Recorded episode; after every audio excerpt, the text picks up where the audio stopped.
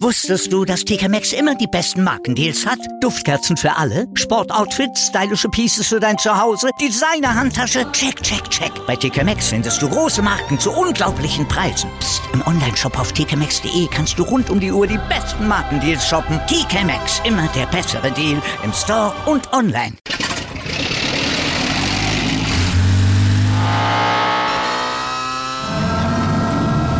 Von 0 auf 100. Aral feiert 100 Jahre mit über 100.000 Gewinnen. Zum Beispiel ein Jahr frei tanken. Jetzt ein Dankeschön, rubbellos zu jedem Einkauf. Alle Infos auf aral.de. Aral, alles super. Anwurf.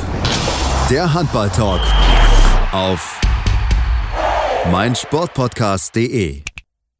Hallo und herzlich willkommen zur neuen Ausgabe von Anwurf, eurem Handball-Talk auf meinsportpodcast.de. Mein Name ist Sebastian Mühlenhoff und äh, ja, heute am frühen Samstag wollen wir uns mit dem Deutschlandspiel beschäftigen, denn Deutschland hat gestern wieder gespielt gegen Norwegen und hat ja nach der Niederlage jetzt nur noch geringe Chancen, das Halbfinale zu erreichen. Darüber wollen wir reden, äh, natürlich wie gewohnt mit meinem geschätzten Experten Detmar. Hallo Tim. Hallo Sebastian. Na Tim, lass uns den Blick werfen auf das Spiel. Das Ergebnis war ja mit 23 zu 28 fast identisch dem Ergebnis gegen Spanien. Da dann nur ein Tor mehr kassiert. Ähm, war es trotzdem eine Leistungssteigerung für dich insgesamt oder würdest du sagen, dass es auf einem ähnlich äh, schlechteren Niveau gewesen ist?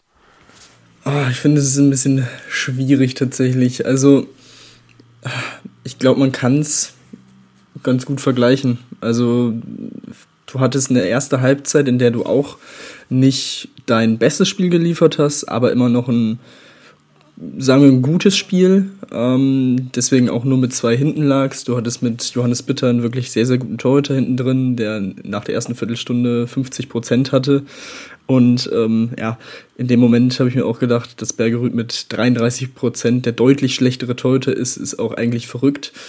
Aber in der Situation oder trotz dieser Torhüterleistung konnte man sich halt nicht absetzen. Da hatte man eine 6 zu 5 Führung, hat sich danach drei gefangen und ja, dann mal wieder über eine längere Zeit, über sieben Minuten kein eigenes Tor geworfen. Also ja, die Parallele zum Spanien-Spiel war auch da vorhanden. Und ja, in der zweiten Halbzeit muss man sagen, hat dann eigentlich nicht mehr wirklich viel funktioniert, vor allem dann in der Schlussviertelstunde, da konnten die Norweger dann gut wegziehen und haben es dann auch verdient gewonnen. Von daher weiß ich nicht, ob ich unbedingt von einer Steigerung sprechen würde. Ähm, ich sag mal so, vom Ergebnis her ist es ein Tor besser, aber von der Leistung her ist es schon sehr ähnlich gewesen, finde ich. Ja, ich glaube, Jogi Bitter hat das, glaube ich, nach dem Spiel direkt gesagt, dass es deutlich besser gewesen ist als gegen Spanien. Also ich finde, defensiv, glaube ich, kann man definitiv drüber reden und ich glaube, er hatte auch einen viel besseren Tag als auch gegen Spanien, das kann man auch schon sagen. Habe auch nicht ganz nachvollziehen können, warum er dann zwischendurch ausgewechselt worden ist weil er eigentlich zu dem Zeitpunkt noch eine relativ gute Quote hatte. Ähm, aber okay, also das ist, wie gesagt, defensiv würde ich schon sagen, da haben wir schon, schon eine Steigerung gesehen, weil wir auch gerade ja den ersten Rückraum von Norwegen ja sehr, sehr gut im Griff hatten. Sander Sargosen ist kaum im Spiel gewesen, auch Harald Reinkind war sehr gut rausgenommen, also hat auch wenig da auch dann Leute einsetzen können. Also von daher war das so wirklich so in den ersten Minuten relativ gut, man hat es echt gut gemacht, hat aber halt, wie du gesagt hast, sich halt nicht richtig absetzen können. Das lag natürlich einfach auch wieder daran, dass dem Angriff einfach so ein bisschen auch, auch die Tiefe wieder gefehlt hat in der Aktion. Es ging wieder viel über, über die Mitte, also über die Mitte der Abwehr, ähm, wenig mal über Außen, über Halbsituationen insgesamt, über das ganze Spiel eigentlich und dann ja mit der Einwechslung dann von, von Toft bei den Norwegern ging es dann erst recht in die falsche Richtung, denn da ist man dann zu passiv gewesen, fand ich, gegen, gegen diese zweite Reihe. Das hat mir auch selbst eingesehen, dass man da ähm, ja ihnen zu viel Raum gelassen hat und hat einfach mit die Leute, die eigentlich nicht er erwartet waren, dass sie Tore werfen, die haben halt die Tore geworfen. Und das ist halt bei einem Team wie Norwegen, musst du aber halt auch das genau erwarten, denn Norwegen hat halt eine enorme Tiefe in ihrem Kader und deswegen, ähm, ja, Vielleicht ein bisschen Besserung würde ich schon sagen. Man hat auch schon bei dem einen oder anderen schon ein bisschen Schritt nach vorne gemerkt, aber insgesamt ist natürlich trotzdem aufgrund der Situation natürlich auch schwierig. Klar, das möchten wir auch auf gar keinen Fall, glaube ich, ähm, vergessen, denn natürlich die Umstände mit elf Corona-Fällen ist es einfach enorm schwer. Ähm, aber trotzdem finde ich, dass die Mannschaft sich hätte noch besser steigern müssen. Und ich habe auch eigentlich mehr erwartet. Ähm, da bin ich auch ein bisschen ehrlich, dass auch gerade die Offensive jetzt auch mit einem zweiten Spiel, natürlich auch klar ohne Training, also ohne wirkliche Trainingseinheiten natürlich noch ein bisschen schwieriger, aber dass man zumindest einen Fortschritt im Angriff sieht und den habe ich halt nicht gesehen. Das war äh, eigentlich ein bunt, äh, wildes Durchwechseln im Rückraum, um irgendwie eine Formation zu finden, die äh, ja halt irgendwie Torgefahr konstant ausstrahlen kann, aber das gab es halt gar nicht. Ja, also finde ich auch, also bei diesem Spiel ist es schon auch sehr bitter, wenn du Sargosen so gut in den Griff bekommst. Ähm, wie gesagt, vier von neun. Das sah dann schon wieder eher wie der Sargosen aus der Vorrunde aus. Ähm, ja. Und ja, ihn so im Griff hast, dass trotzdem dann am Ende du wirklich eigentlich keine realistische Chance am Ende auf einen Sieg oder auf einen Unentschieden hast, ist schon echt, ähm, ja, auch einfach schade. Ähm, ja, der Positionsangriff, ich weiß nicht, also mir hat die Tiefe komplett gefehlt, ähm, leider, also wir hatten ganz, ganz wenige Durchbrüche, ich glaube, in der Überzahl hatte Fabian Wiede dann zum Schluss mal äh, nochmal eine, eine Situation, wo er eine Lücke gefunden hat oder eine Lücke für ihn offen gespielt wurde und offen gesperrt wurde. Das war dann mal gut gemacht. Aber pff, das war dann alles in allem, finde ich, schon ja, deutlich zu wenig, was das angeht. Also zwei Durchbrüche in einem gesamten Spiel wenn auch immer wieder jetzt in den letzten Tagen darüber gesprochen wurde, dass genau das der Handball ist, der im Moment erfolgsversprechend ist und gespielt werden sollte, finde ich es auch ein bisschen bedenklich, weil es ist ja nicht so, als hätten wir diese Spieler nicht im Kader. Also ein Drucks, ein Köster hat es schon gezeigt, ein Weber kann auch ins 1 gegen 1 gehen im Rückraum. Ähm, David Schmidt eigentlich ja auch, ähm, Stutzke auch. Also ich finde, das ist dann auch ein bisschen, bisschen bitter und die Spielzugauswahl fand ich da auch ein bisschen, ja, fragwürdig teilweise, weil es wirkte teilweise wirklich wieder so, dass man viel vor der Abwehr hin und her gespielt hat, hier und da mal Kreuzungen eingestreut hat, aber das war dann so ausrechenbar, dass die Norweger sich jetzt auch nicht groß oder da nicht groß drauf reagiert haben und reagieren mussten, weil sie genau wussten, ja, okay, wirklich gefährlich wird das jetzt hier nicht. Und ja, dann das Thema Außen. Es waren schon mal ein paar mehr als im Spiel gegen Spanien, ein äh, paar mehr Würfe, aber auch erst spät Einer. in der zweiten Halbzeit, als es eh schon entschieden war. Ähm, ja, also insgesamt fünf Würfe von außen ist natürlich auch viel zu wenig. Also da wurde auch wieder viel zu wenig getan, um die Außen vernünftig ins Spiel zu bringen, in Szene zu setzen. Ähm, es wurden immer wieder verzweifelte Bälle nach außen geworfen, aber da waren dann halt keine Winkel vorhanden, ähm, weil eben ja die Abwehr nicht genug in Bewegung gebracht wurde und deswegen war man da auch schon relativ limitiert in dem, was man dann vor sich hatte und ja, das ist dann, das reicht dann am Ende halt gegen so eine Mannschaft wie Norwegen nicht, die natürlich auch eine gute Abwehr stellen kann und ähm, ja, dementsprechend dann auch schwer zu überwinden ist, vor allem wenn Bergerud dann auch, äh, ja, auch konstant wirklich eine gute Leistung gebracht hat am Ende. Ähm, von daher, ja, muss man leider sagen, ist das äh, Regal Spanien, Norwegen einfach momentan ja, ein bisschen, ein bisschen zu hoch. Ja, ich glaube, ich glaube, das ist auch gar nicht das Problem, glaube ich. Ich glaube, uns allen war vor dem Turnier klar, dass es schwer wird, glaube ich, gegen diese Mannschaften mitzuhalten. Aber ich meine, dadurch, dass wir halt gesehen haben, dass die Möglichkeit ja durchaus auch bestand. Also wir haben es sehr gut gemacht in den ersten 20 Minuten. Noch gegen Spanien haben wir sehr gut mitgehalten. Da ist es natürlich umso bitterer, dass du halt so, so Phasen halt hast, wo halt wirklich, wirklich gar nichts zusammenhalt läuft. Ich glaube, das ist, glaube ich, das eigentlich das, was uns eigentlich am meisten stört. Denn insgesamt würde ich jetzt sagen, so viel besser sind, waren jetzt die Norweger jetzt über die gesamte Partie gesehen jetzt nicht unbedingt. Also klar, fünf Tore ist, ist jetzt schon ein bisschen nass, aber es sind jetzt nicht so viel, wo ich sagen würde, wow, das ist uneinholbar, was wir da schaffen können. Also so, so ist es jetzt nicht. Ähm, du hast auch recht, ähm, die Außenpositionen, das ist das große Thema. Ähm, Zumal auch noch zwei Würfe kamen, als man Überzahl gewesen ist, wo man dann auch die Lücke natürlich auf Außen nicht hat freispielen können. Ähm, aber insgesamt, und da hast du recht, fehlt die, die Breite im Spiel. Also du musst die Abwehr auseinanderziehen einfach. Und das, haben, das, das hat die deutsche Mannschaft einfach viel zu selten hinbekommen, weil halt alles immer wieder auf die Mitte drauf und ja gut, dann ist halt alles da gestockt und dass du dann keine guten Würfe kriegst und noch keine Lücken findest, ist dann quasi zwangsläufig, wenn sich alles in der Mitte sammelt. Also von daher muss da auch mehr passieren. Der Bundestrainer hat das auch angesprochen, hat er selbst gesagt, äh, in der Pressekonferenz, ich hatte ihn danach gefragt gehabt, ähm, meinte aber auch, dass man gegen Spanien viele Würfe von außen gesehen hatte Ähm, gegen Spanien waren es vier. Ich habe nochmal nachgeschaut. Gut, von alle vier drinnen ist relativ gut, das hat Patrick Zieger gut gemacht, gar keinen Fall, aber so viele Würfe waren es auch nicht. Gegen Polen waren es auch nur fünf Würfe von außen. Ähm, gegen Österreich zum Beispiel waren es 16. Also das ist ja schon mal ein riesengroßer Unterschied. Und ich glaube, da merkt man auch einfach, ich glaube, in diesem Fall, also würde ich es mir zumindest, so ist mir erschlossen, dass natürlich einerseits drei von vier Außenspielern, die eigentlich eingeplant gewesen sind, komplett fehlen. Dass natürlich auch die Halbspieler jetzt nicht dieselben sind, wie es zu Anfang des Turniers der Fall gewesen ist. Trotzdem, und, und, da erwarte ich jetzt auch den Fortschritt dann noch gegen Schweden, es muss einfach stattfinden, dass die Außen wieder mehr ins Spiel integriert werden, weil wir haben gesehen, die Jungs treffen hochprozentig. Also vier von fünf ist eine starke Quote von außen. Das ist, so ist es jetzt nicht, deswegen muss man gucken, dass man sie wieder mehr ins Spiel einbekannt.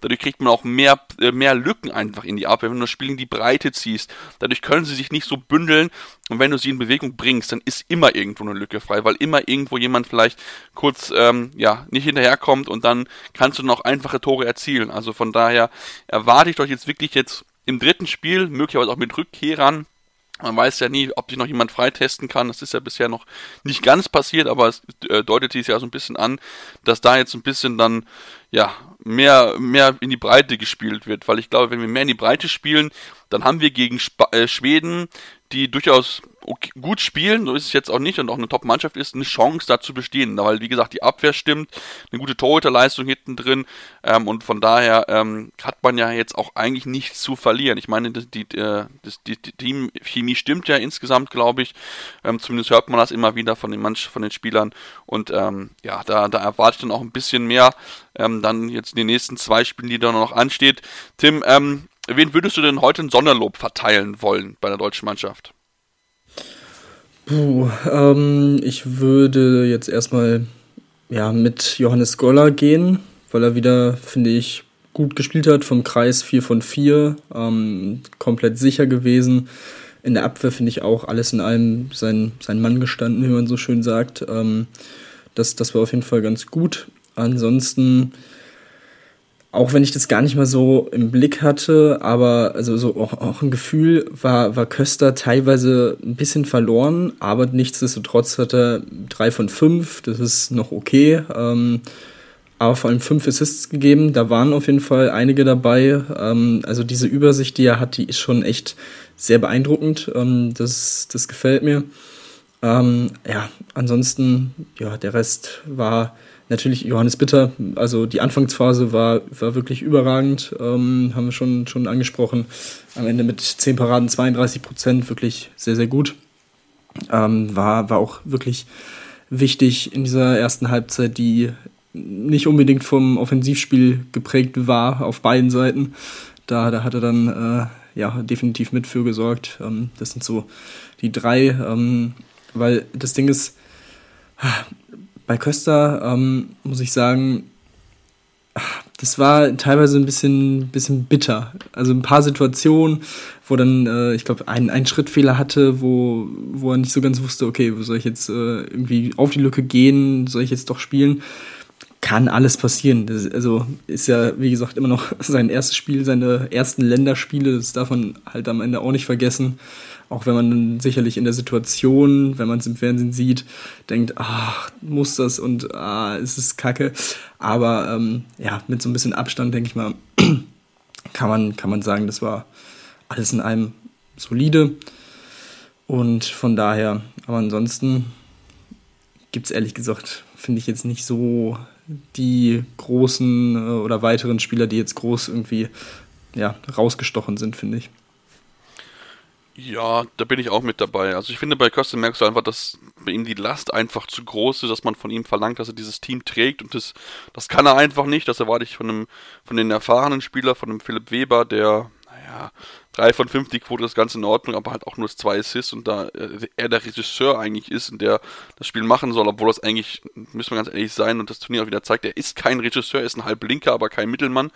Ähm, war das wieder zu wenig. Da erwartet man einfach mehr von der Position, die er spielt. Deswegen sollte man da wirklich drüber nachdenken, entweder Köster dann hinzutun oder auch Fabian Wiede, den ich fand, dass er relativ spät gekommen ist. Ich wusste gar nicht, dass er fünf Würfe sich insgesamt genommen hat, aber auch zwei von fünf ist natürlich jetzt nicht sonderlich gut. Ähm, äh, ich fand auch Lukas Stutzke hat das gut gemacht, war manchmal in der einen Situation fand ich das ein bisschen zu übermotiviert gewirkt hat. Ähm, also er war schon sehr engagiert, das ist auf jeden Fall auch positiv zu bewerten, aber ich hatte manchmal das Gefühl, dass er dann zu viel wollte. Ähm, aber auch alles gut. Der ist auch am Anfang seiner Entwicklung, hat auch noch nicht so viel gesehen, aber immerhin war er ein Aktivposten im Angriff und das ist schon mal äh, sehr, sehr positiv insgesamt zu sehen. Und äh, ja, also da muss, muss einiges passieren, muss auch noch mehr 7 Meter mal rausholen. Den ersten 7 Meter gab es irgendwie 5 Minuten vor Schluss. Und ich Pom natürlich noch verworfen, Tobi Reichmann, der ja auch gefühlt keine einzige Würfe bekommen hat.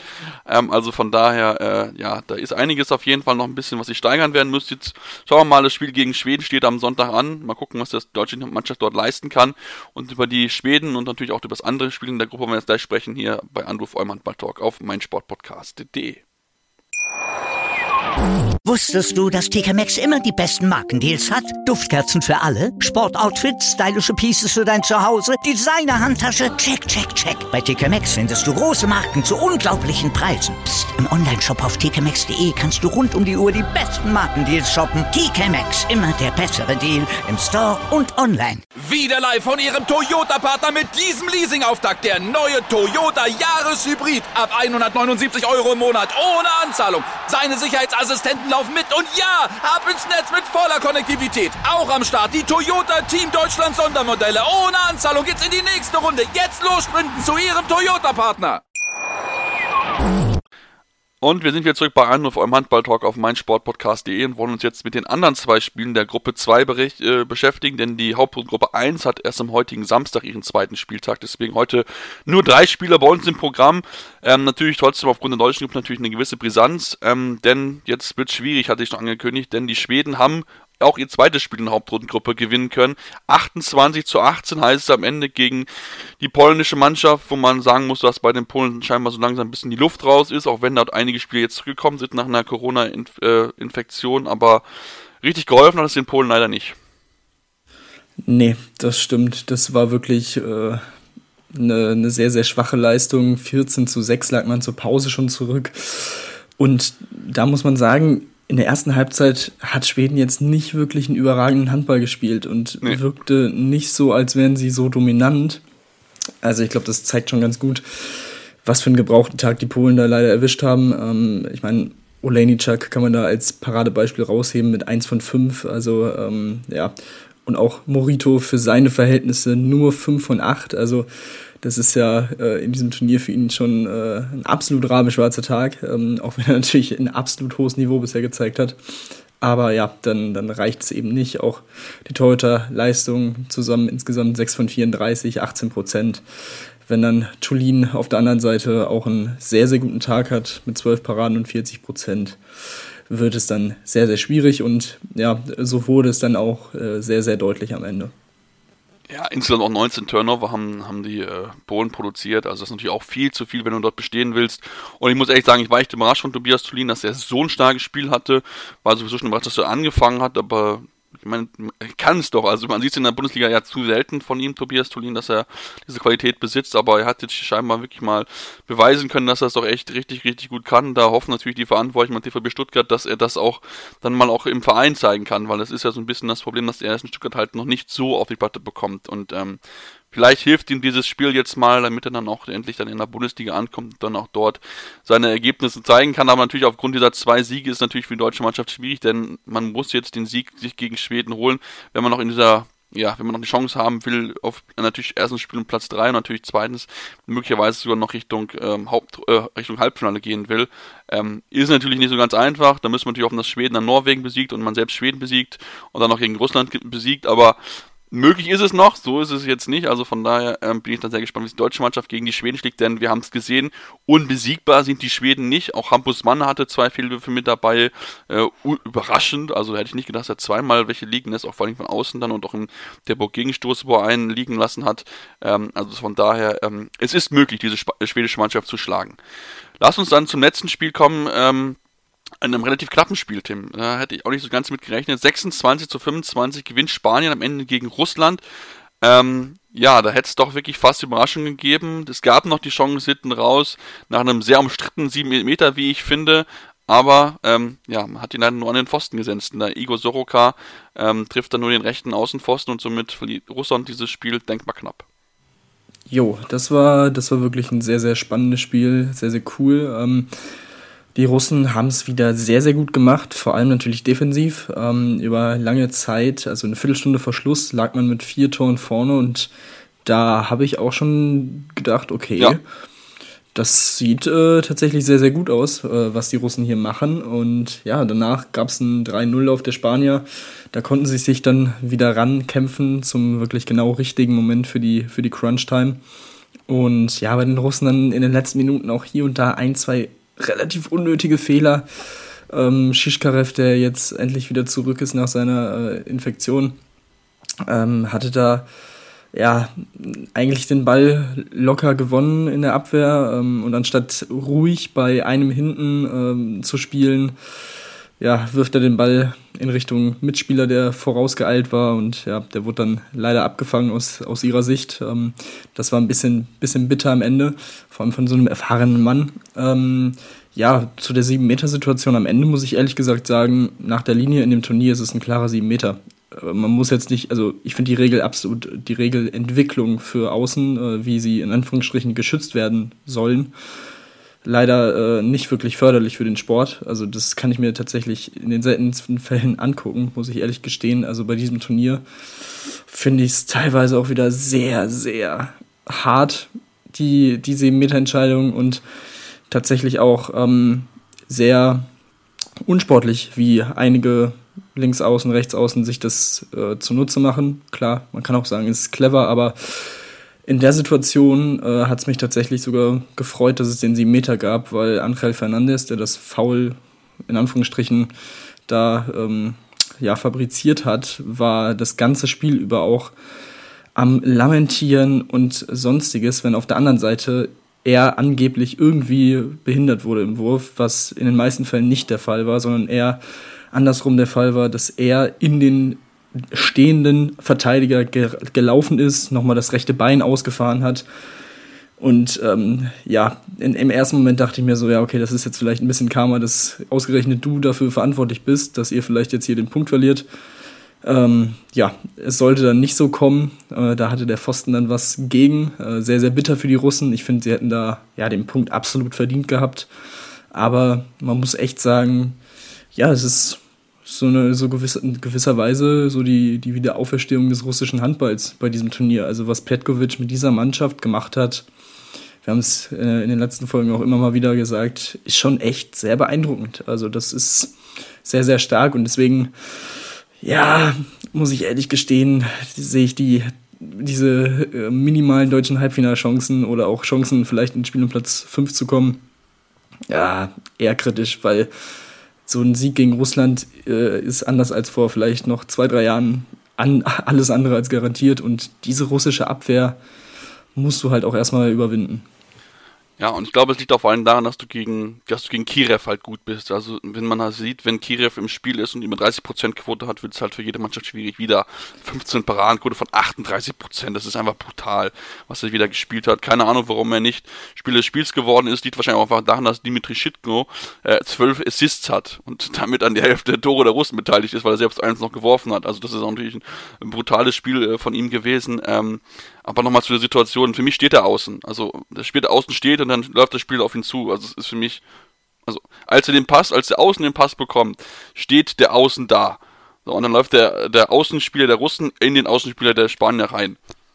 Wo ist da ein 7 Meter? Aber gut, okay, ist Ja, gesagt, gegen das, ja, ja, aber ich, wenn ich es jetzt noch richtig äh, im Kopf habe, war der Schritt, den Fernandes da gemacht hat, ähm, von quasi von der Halbposition, auf der er äh, verteidigt hat, zum Außen hin, bevor er stand, sehr, sehr lang. Und ich glaube, das war wahrscheinlich dann aus, ausschlaggebend dafür. Ähm, wobei man auch sagen muss, ähm, also das, das muss tatsächlich das Einzige sein, warum hier ja. auf 7 Meter entschieden wurde, weil er stand nicht im Kreis. Also das muss man nee. auch dazu sagen. Deswegen, Und glaube ich auch kaum Kontakt, glaube ich auch. Ja, ja, na, natürlich. Das, das ist ja das Problem an dieser Regel, dass gefühlt jeglicher Kontakt, also. Egal ist. Nicht, ja, oder eigentlich komplett ausgenutzt werden kann für diesen Außenspieler, weil du weißt, okay, wenn ich hier so ein bisschen Kontakt habe und mich dann clever fallen lasse oder irgendwie rumhampel in der Luft, dann ähm, wird es einen 7 Meter geben. Und es kann eigentlich nicht sein. Also nichts gegen Basketball, aber ist, also was die Außen angeht, entwickelt sich das schon sehr dahin.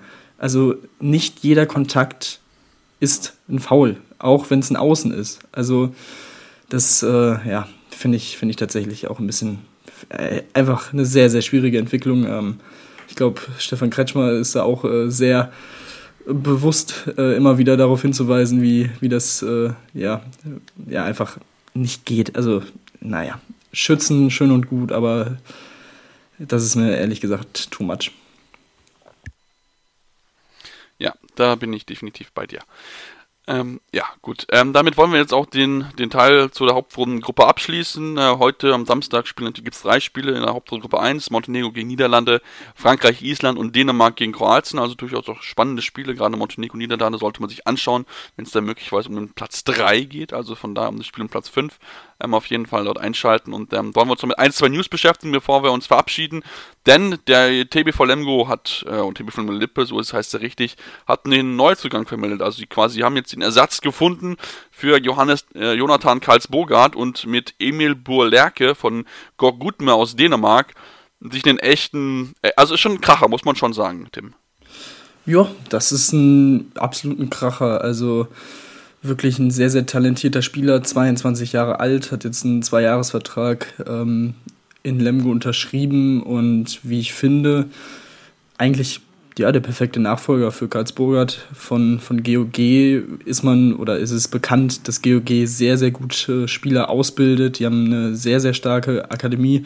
Natürlich sehr, sehr bitter für GOG, welche Spieler sie in den letzten Jahren alles verloren haben oder jetzt demnächst dann auch wieder verlieren werden. Also äh, Emil Jakobsen zum Beispiel. Gitzel geht jetzt natürlich im Sommer nach Berlin. Ähm, Bergerüth wird im Sommer auch äh, in Richtung Kohlstadt gehen. Also das ist ja für, für sie natürlich bitter, aber ich glaube, da kommen so viele Leute auch wieder nach in den nächsten Jahren. Ähm, ich glaube, da ist man wirklich schon ein sehr guter Importeur, was Spieler oder Exporteur, äh, Importeur, was Spieler angeht, äh, vielmehr. Und ja, ich bin sehr gespannt, wie er sich dann entwickeln kann, ob er sich ähnlich dann entwickelt wie Karlsburgert. Ähm, also von daher, da können wir, denke ich mal, sehr gespannt drauf sein. Und für ihn selber mit Florian Kermann als Trainer in die Bundesliga zu kommen, ich glaube, viel besser kann es nicht erwischen. Ja, das glaube ich auch. Also ich glaube, der macht echt nochmal noch mal einen Schritt nach vorne. Er wird dann wahrscheinlich in zwei Jahren dann auch wieder den Verein verlassen und dann zu dem nächst größeren gehen, irgendwie Champions League Verein wahrscheinlich. Aber ähm, natürlich für den Timo Lemgo natürlich ein, ein, richtiges Statement und das zeigt auch den Weg, den Lemgo gerade geht, dass der echt gut ist, dass der auch international anerkannt wird und ähm, das ist das ist schön für den Verein zu sehen, dass man sich in diesem Bereich entwickeln kann. Klar, natürlich, diese Spieler wird man nur immer nur schwer halten können, ist natürlich so, weil man natürlich auch nicht das Budget hat von von anderen Teams in der Liga, aber aber prinzipiell natürlich trotzdem eine, eine gute Möglichkeit, dort auch wieder dann Richtung europäisches Geschäft zu schielen. Lass uns dann noch zum Abschluss dann auch in die Bundesliga der Frauen gucken, denn auch dort gab es äh, ja Personalmeldungen, denn die Sportunion Neckarsulm verliert gleich drei Spielerinnen nach der kommenden, also nach der aktuellen Saison, und zwar mit Nathalie Hendrikse, Jill Keutsch und Johanna Stockschläder. Gegen gleich drei Spielerinnen die eigentlich wichtige Säulen dieses Teams sind. Also Natalie Hendricks ist die Kapitänin, Jill Kolsch wichtige Kreisläuferin und Stockschläger als Linksaußen Nationalspielerin, kam ja auch vom BVB erst vor der Saison. Also von daher, das ist schon ein Rückschlag für den Verein aus Neckarsulm. Ja, das ist definitiv äh, ein schwerer Schlag. Das ist schon, schon ordentlich Qualität, die man da verlieren wird. Und ähm, ja, ich denke, die, der Plan war es eigentlich, um, um diese Spielerinnen herum was aufzubauen, langfristig. Ähm, aber ja, gut, am Ende muss man das natürlich auch so, so hinnehmen und äh, ja, im Endeffekt auch gut, dass man ihnen da keine Steine in den Weg legt, wenn, wenn sie da auf, auf die Vereinsführung zukommen ähm, und quasi darum bitten, äh, die, die Verträge nicht zu verlängern, Schrägstrich aufzulösen. Ähm, ja, aber einfach, einfach sehr, sehr, sehr, sehr bitter. Ähm, man verliert natürlich, wie gesagt, von Qualität spielerischer Natur, aber auch ja wirklich Leader, du hast es gesagt, mit der Kapitänin unter anderem, Stockschläder, ähm, ja auch im Nationalmannschaftskreis mit dabei schon ähm, gewesen und von daher, das ist schon, schon ein ziemlicher Schlag.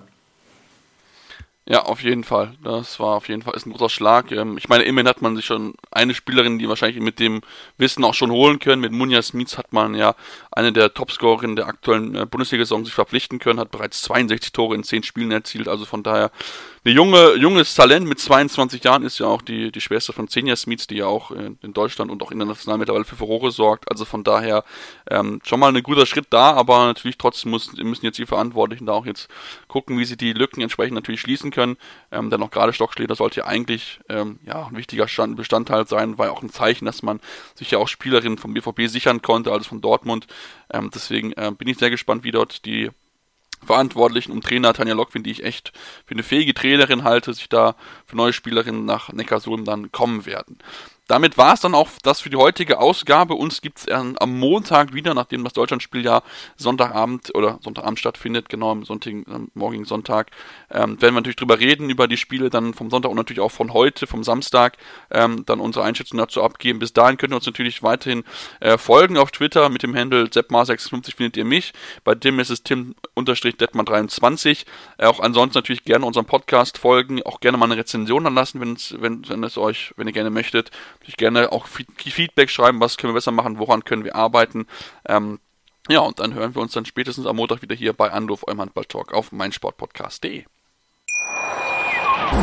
Wieder live von Ihrem Toyota-Partner mit diesem Leasing-Auftakt. Der neue Toyota Jahreshybrid. Ab 179 Euro im Monat. Ohne Anzahlung. Seine Sicherheitsassistenten laufen mit. Und ja, ab ins Netz mit voller Konnektivität. Auch am Start die Toyota Team Deutschland Sondermodelle. Ohne Anzahlung geht's in die nächste Runde. Jetzt los sprinten zu Ihrem Toyota-Partner.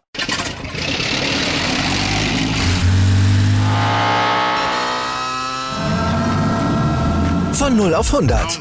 Aral feiert 100 Jahre mit über 100.000 Gewinnen. Zum Beispiel ein Jahr frei tanken. Jetzt ein Dankeschön, rubbellos zu jedem Einkauf. Alle Infos auf aral.de.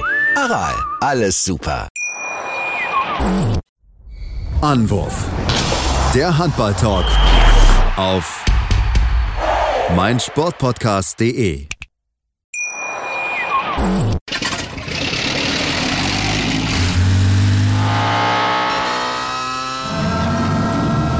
Von 0 auf 100.